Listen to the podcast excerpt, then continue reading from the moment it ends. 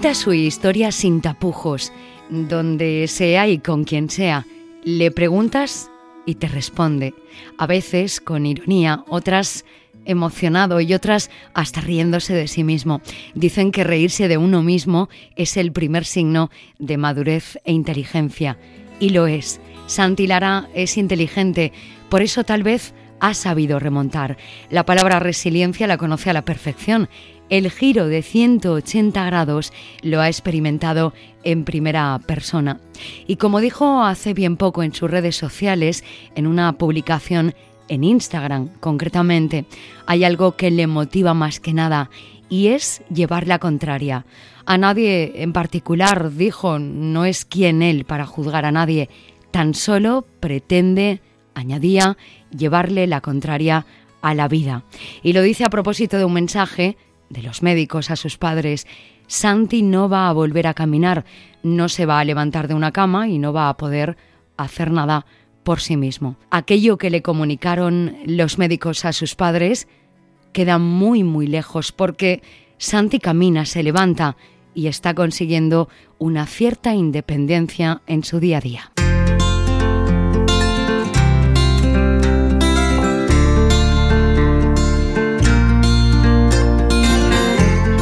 Santi Lara, corazón abierto, así es como te quiero yo y así es como te quiere la gente que te va a escuchar a partir de ahora. ¿Cómo estás? Hola Alicia, ¿qué tal? Muy buenas, buenas a todos. Aclimatándome otra vez al trabajo, a la rutina, a coger las cosas, las costumbres y adopte otra vez. Fuerte. Bueno, y empezando esta aventura, como hemos dicho, eh, a través de aquí, este donde esté la gente nos va a poder escuchar y primero lo que queremos, pues ponerlos en contexto un poco, ¿verdad?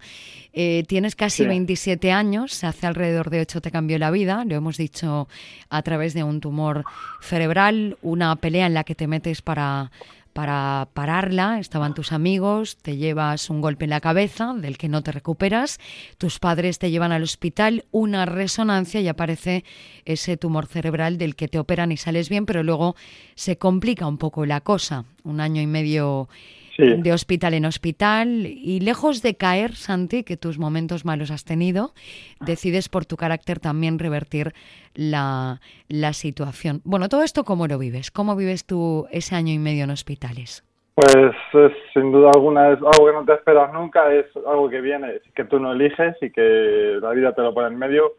Y como me dijo el médico en el hospital, mira, lo que te ha pasado es una putada, pero tienes dos opciones o hundirte, quejarte en todo, quejarte en todo, hablando claro, quejarte de todo lo que te ha pasado, estás dentro de tu derecho, o seguir para adelante y esforzarte y verás dónde puedes llegar y echarle huevos, como te dice. Sabes hablando mal, hablaba así muy claro el hombre. Pasaste un año y medio, como decimos, en hospitales. ¿Algún tramo de ese año y medio, 18 meses, y algún tramo de ese tiempo, pues en una UCI, ¿verdad, eh, Santi? o sea, la mayor parte de los 18 meses, sobre alrededor de un año así, estuve en la UCI, estuve en coma, sin poder moverme, era como un como un vegetal, estaba menos mal que me estaba mi madre ahí todo el rato, mi padre también, 24 horas amigos. O sea, no nos dejaban pasar todo el rato porque la UCI tiene hora de visitas, pero mi madre, que es una madre muy cabezona, empezó a decir a los médicos, oye, yo quiero estar mal, necesito estar más, que mi hijo está mal, que no se entera, que está que lo está pasando fatal, que está helado, que tiene frío, que no sé qué, y le dejaron, le dejaron entrar mucho más. por eso, si no, aquí no estaba.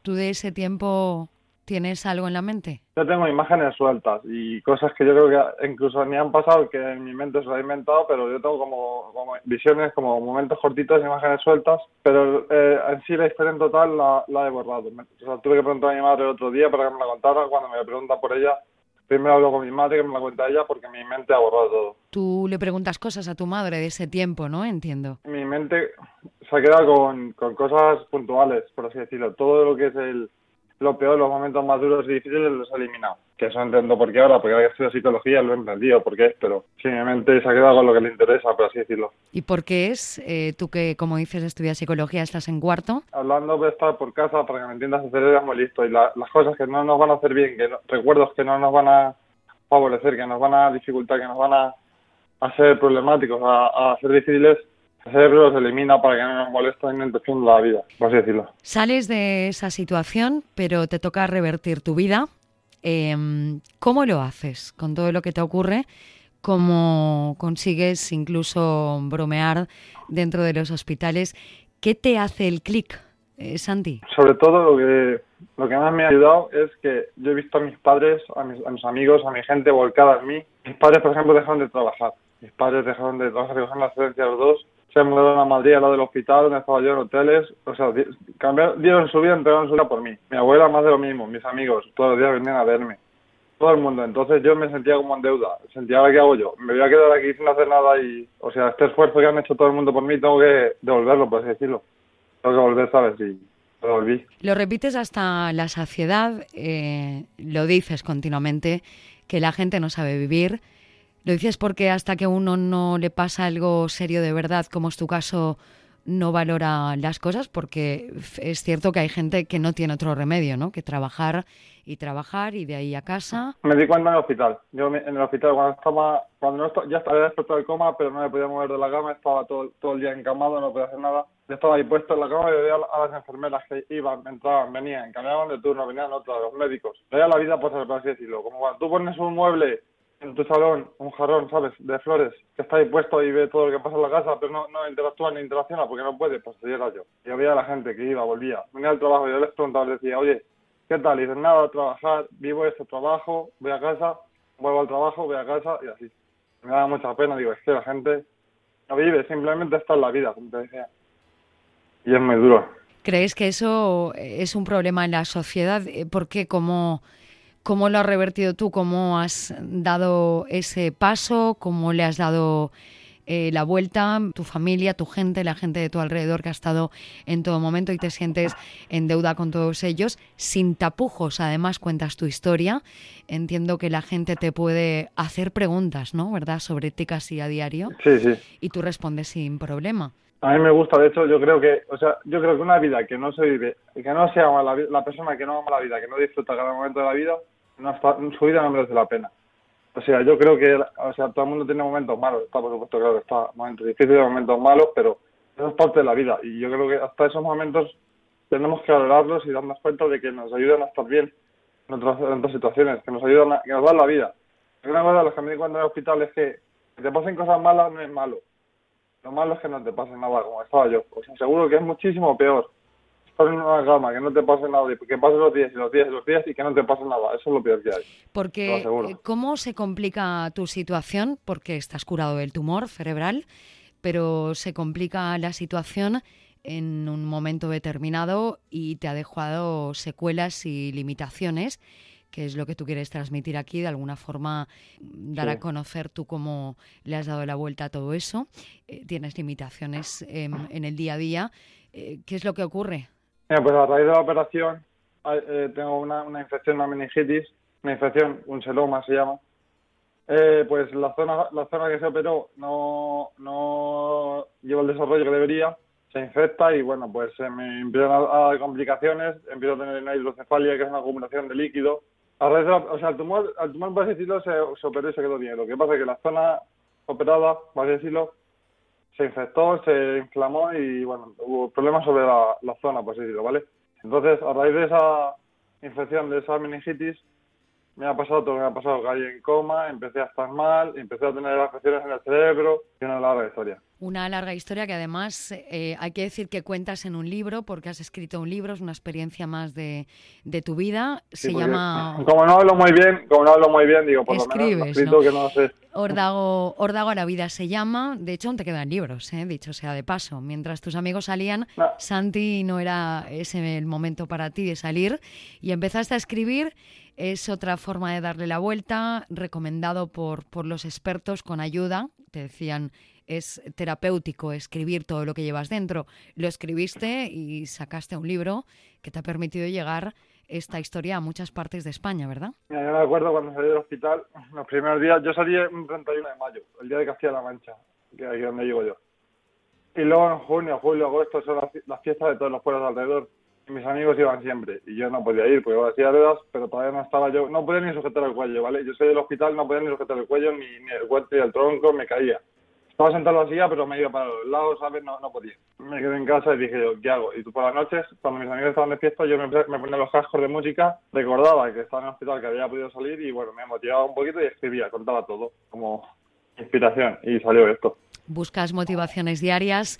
eh, aparte de escribir un libro, eh, bueno, haces deporte, ¿eh? entrenas todos los días, llevas una buena alimentación, intentas descansar todo lo que puedes, estudias muchísimo porque además eres una persona muy inteligente. Ah, lo, dices, muy bonito, pero no, no, es tan bonito como suena. ¿eh? Bueno, ya lo sé, porque tú diariamente tienes un esfuerzo extra desde que te levantas hasta que te acuestas. Sí, es cierto que todos los días acabo, que todos los días me... me o sea, porque una, cosa de los que me dijeron los médicos cuando salí de hospital es que a los pacientes con daño neurológico como yo, las cosas nos cuestan el doble o el triple que a los demás. O sea, lo que a ti te cuesta andar 100 metros, a mí me cuesta, buf, sudor y lágrimas. O sea, yo todas las cosas que hago, tú te duchas en 10-15 minutos, yo tardo media hora. Me he visto no lo tanto. Yo hago todo mucho más despacio y con mucho más esfuerzo. Entonces ya, aunque no haga nada, el hecho de vivir a mí me cuesta mucho más. Y bueno, pues todo el día, pero para mí es un regalo. O sea, es que cuando me canso ahora digo, bueno, estoy cansado, pero es que esto es lo que habría dado la vida por que pasara esto, ya ha pasado, así que voy a disfrutarlo. Al día que llego a la cama y estoy hasta, hablando claro y mal, hasta las noticias de de, del día y, el esfuerzo y todo, y sudo y estoy muerto, digo, joder, qué maravilla, un día que he aprovechado al máximo. Es un regalo, nadie lo sabe, pero es un regalo, porque cuando no puedes hacerlo, créeme que lo echas en falta. Sí, porque los médicos, además lo has contado también en muchas ocasiones, eh, te consideran como un milagro, ¿no? Después de todo lo que te ha sucedido. Ahora mismo, eh, cuéntale a la gente, eh, ¿tú cómo estás? En estos momentos? Yo hago vida normal, ya desde hace tiempo hago vida normal. Voy ando con mi muletita, voy con una muleta porque, bueno, todo el equilibrio lo tengo un poco regular y todavía me cuesta, estoy trabajando mucho para, para volver a andar sin nada, entreno mucho, como has dicho antes. Voy con una muleta, pero bueno, quedo con mis amigos, hago de fiesta, voy a la universidad, eh, voy, hago vida normal. Con una muleta, tengo el brazo izquierdo un poco afectado y no lo uso bien, pero bueno, me he apañado a hacerlo con el derecho. Y bueno, la vista también, tengo la vista un poco regular, pero bueno, con gafas y y de cerca pues se soluciona todo. Buscas motivaciones diarias, como decíamos antes, estás muy activo en redes sociales, la gente de hecho te puede buscar también en redes, pero lo que más te compensa tal vez ahora mismo es ayudar eh, a mucha gente que puede estar en casi tu misma situación o muchísimo peor. ¿Cómo, ¿Cómo les ayudas? ¿Con cuánta gente hablas a diario, Santi? Es lo que me motiva. Yo, desde que me pasó esto, he hablar con muchas familias que tienen a sus hijos en coma o incluso ellos que están mal. Personas, hablo con mujeres de 50, 60 años que tienen sus problemas y que les ayudo mucho. Dicen que ver mi historia cómo lo llevo y eso les motiva un montón. Hablo con ellos, me he hecho amigo de mucha gente que ni conozco, de gente de otros, de otros lugares de España, del mundo incluso, que me hablan para motivarse y que me... Hay gente que a veces me escribe y me dice, oye Santi, estoy mal, estoy pasando un momento muy malo por lo que sea el otro día estaba de fiesta en Muriana y me habló un chaval y me dice, oye, Santi, que sepas que acabo de dejarlo con la novia, estoy mal, llevo unos días que estoy muy mal, muy depresivo, y quería que me dijeras algo para animarme, porque veo que tú tomas las cosas de una forma que me puede ayudar mucho. Hay mucha gente que me habla para, para ayudarse, para motivarse, pues a mí es lo que me da la vida, lo que me llena. Siento que lo que me ha pasado, que puede ser una putada, a la gente le sirve. O sea, no hay nada más bonito que eso, de verdad. ¿Y qué haces tú cuando tienes un día de bajón? Bueno, por porque todos tenemos días de, de bajón. lo, vives, vives ese bajón y cómo luego vuelves a resurgir. Yo lo disfruto, eh, va, a sonar raro, pero yo lo disfruto, porque como te digo, en el hospital estuve mucho tiempo que no me pasaba nada. Es que lo peor que hay en la vida no es que te pasen cosas malas, es que no te pase nada, como te digo. Estuve mucho tiempo, o sea, años, año y medio, 18 meses en una cama en la que mi única preocupación era que si tenía más medicación o menos medicación si iba a ver a tal médico no lo iba a ver, o sea, una vida vacía, una vida, no, no era vida. Claro, cuando empezó algo malo, digo, joder, vale, yo no, no, te voy a engañar, por supuesto que no me gustan las cosas malas, pero pienso, digo, bueno, pero por lo menos me pasa algo, o sea, yo en el hospital habría pagado mucho dinero porque, yo qué sé, que me dejara la novia o que me rompieron la pierna, ¿sabes? Me pasa algo, que me pasan cosas, por pues lo disfruto. ¿Cuál es tu propósito de vida, Santi? Eh, ¿Tu aspiración? ¿Qué quieres eh, ser? Estudias ahora mismo cuarto de psicología. Puedes ayudar con, con, una formación, con una titulación.